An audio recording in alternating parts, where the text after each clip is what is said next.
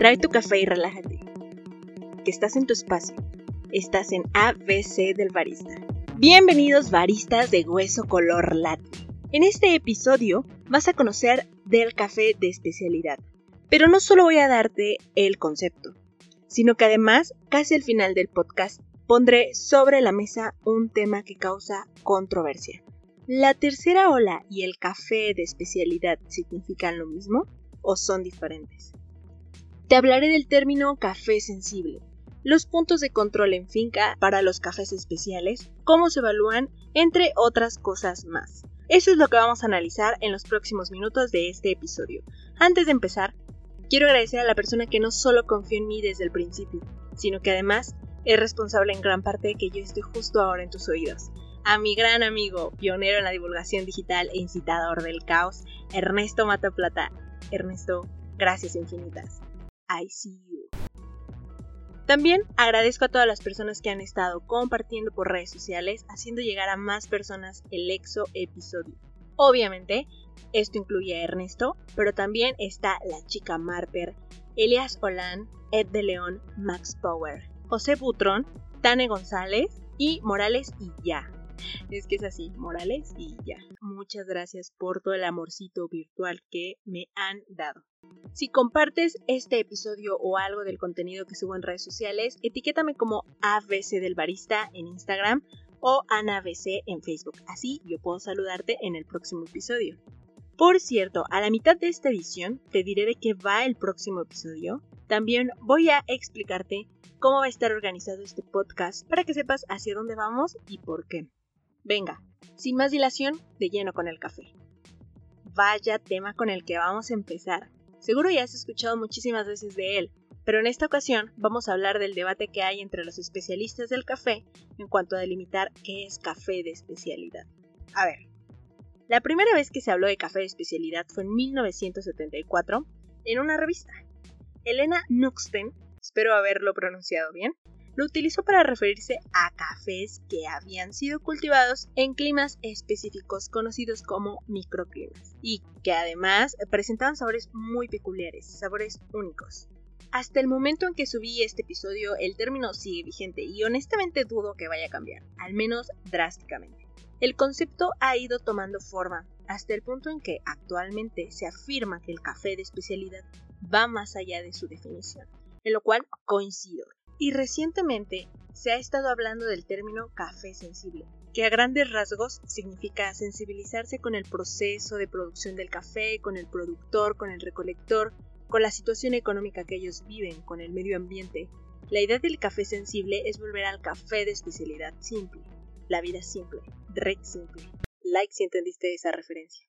Esto empalma muy bien porque una característica de las fincas que ofrecen café de especialidad es que tienen que tener es que deben de tener certificaciones. Y aquí se amplía el debate aún más, porque no todas las fincas, a pesar de que tengan los estándares y ofrezcan la calidad necesaria para sacar cafés especiales, pues seamos honestos, difícilmente cuentan con presupuesto y es más común de lo que nosotros quisiéramos. Pero dejaremos este análisis para otra ocasión, cuando hablemos del precio del café. Pero es importante que lo tengas presente. Respecto al proceso de producción del café de especialidad, se consideran mínimo tres puntos de control de calidad que va desde el cultivo hasta antes de ser tostado, es decir, cuando se obtiene el grano en verde. Y digo mínimo porque como es un proceso de contacto muy directo con el caficultor, con el recolector, con las personas que están realizando el beneficio del café, es fácil identificar y darte cuenta cuando tu cereza no está llevando el proceso que tú esperabas y empiezas a notar que quizá ya hay presencia de hongos u otro aspecto. Lo digo como ejemplo, pero sí es más fácil identificar un problema y apartar estas semillas que han sido afectadas para evitar que contamine el resto del lote. Una vez explicado esto, te enlistaré los tres puntos de control. 1. En primer lugar, la recolección debe de ser manual. Se capacita a las personas para que puedan identificar un grano maduro. Aquí es donde viene el primer control de calidad se verifica que el fruto ya esté en su punto óptimo de maduración y lo que se hace generalmente es colocar todas estas cerezas dentro de una pileta llena de agua. Las que flotan son retiradas, ya que no tienen un punto adecuado de maduración. En redes sociales, específicamente en Facebook, publicaré cómo se ven las cerezas cuando están maduras. Y es fácil identificar el color cuando es rojo o amarillo en algunas variedades, cuando ya es un poco más vino, que es decir, ya está más fermentado el fruto y cuando de plano todavía tiene notas verdes. Si en tu país hay variedad de frutas, digo, América Latina es riquísimo en cuanto a frutas y más, por eso latino, te darás cuenta que es fácil identificar los sabores y los colores característicos de una fruta madura, que tienen un punto de dulzor muy bien desarrollado. 2. Las cerezas que pasaron la prueba van a la siguiente fase del proceso, que sería el beneficio. Puede manejarse de varias formas, dependiendo del proceso que se selecciona para el café. Esto es la forma en la que se retira la parte externa del fruto y nos queda el café pergamino. Y ahí está el siguiente filtro, porque este fruto ya no tiene la parte más carnosa, solo tenemos la semilla con una pequeña capa. Podrían llegar a presentar un defecto que se ocultó en esas capas externas.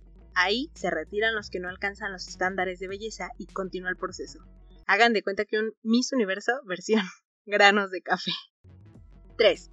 Una vez que ya terminó el beneficio, es secado y almacenado para finalmente obtener el grano verde, que es el último filtro. La semilla está completamente al descubierto, haciendo imposible ocultar defectos físicos que puedan afectar los sabores del café. Existe un protocolo de catación para poder evaluar de manera objetiva o de la manera más objetiva posible la calidad de un café que se ha producido. Fue establecido por la Specialty Coffee Association. Lo, le llamaremos SCA por sus siglas en inglés para evitarme líos. O sea, se escribe SCA, no sé si sea necesario especificarlo, pero lo haré. Este análisis al principio se realizaba con fines comerciales. En resumen, al finalizar toda la evaluación que se le realiza al café, se obtiene un puntaje máximo de 100 puntos, los cafés que se consideran de especialidad son mayores a 80 puntos. Los que tienen la máxima puntuación son simplemente cafés extraordinarios. Música de telenovela, por favor.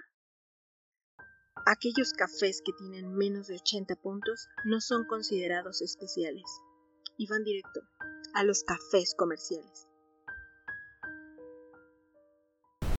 Y pues ya, entremos directo a lo sabroso, el salseo del café de especialidad. Dentro de este protocolo, el protocolo de catación SCA establece el tipo de perfil de tostado para el café y además es una infusión. La molienda es fina para evitar que esto influya en lo que se va a percibir en general de la taza. Es por esto que viene parte del debate, que sería el perfil de tueste aunado al tipo de preparación que selecciona el barista o que pide el comensal, ya que afortunadamente tanto tostadores como baristas han adquirido un grado de expertise en su ramo que pueden expresar o disminuir ciertas cualidades propias del café que obtuvo durante el proceso anterior, tanto de variedad o como de cosecha, y pueden influir, creo que es la palabra más adecuada, en los sabores y en los aromas, modificando en mayor o menor medida el resultado en taza. Antes de entrar a la recta final, déjame tomarme un respiro, porque si no Voy a intensiar un montón con este tema y no es mi intención asustarte desde el primer episodio.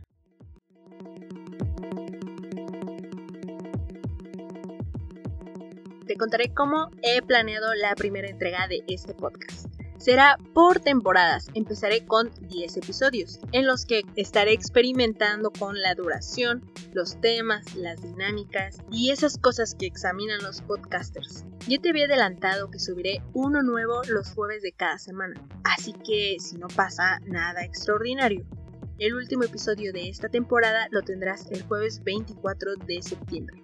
De ahí me tomaré tres semanas para analizar el feedback que me estéis enviando con la finalidad de que te sea útil y disfrutes este proyecto tanto o más que yo.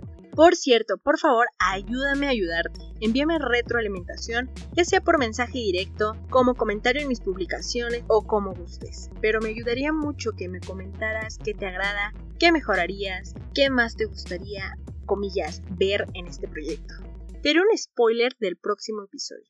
Será una entrevista con el autodenominado barista de la última cena, Quizá algunos ya sabrán de quién estoy hablando y pues la verdad es que estoy muy emocionada con esto. Venga, de vuelta al tema. Lo voy a decir y lo voy a decir así. En mi opinión, para evitar más conflictos, siendo lo más objetiva posible. Siendo súper, súper, súper quisquillosos, ni el perfil de tostado ni el método de preparación entraría en la evaluación del café. Por lo tanto, para que un café de especialidad sea lo que es, al menos en protocolo, no importa el perfil o el método de preparación, solo la calidad del grano. Respaldo este argumento en lo sugerido en cuanto a molienda y preparación en el manual de catación, aunque claro que tanto el tostador como el barista deben de potenciar y no mermar ese café de especialidad o disminuiría su puntaje, corriendo el riesgo de bajar su calidad hasta uno de música de telenovela café comercial.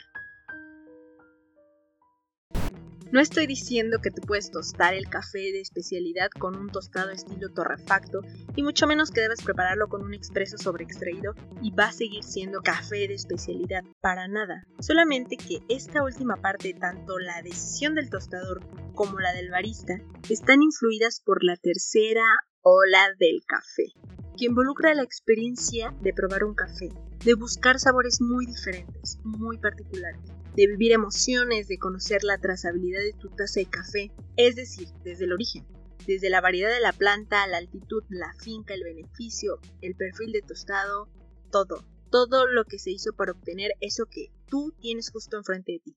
Espero que sea una taza de café, si no la estoy liando.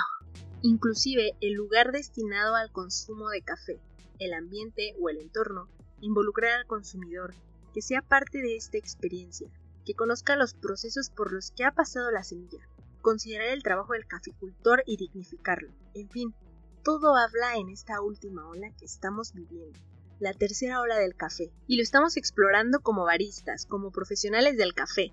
¿Qué más y cómo le podemos hacer al café? Y lo digo con mucho respeto, no desde una onda de profanación, al contrario.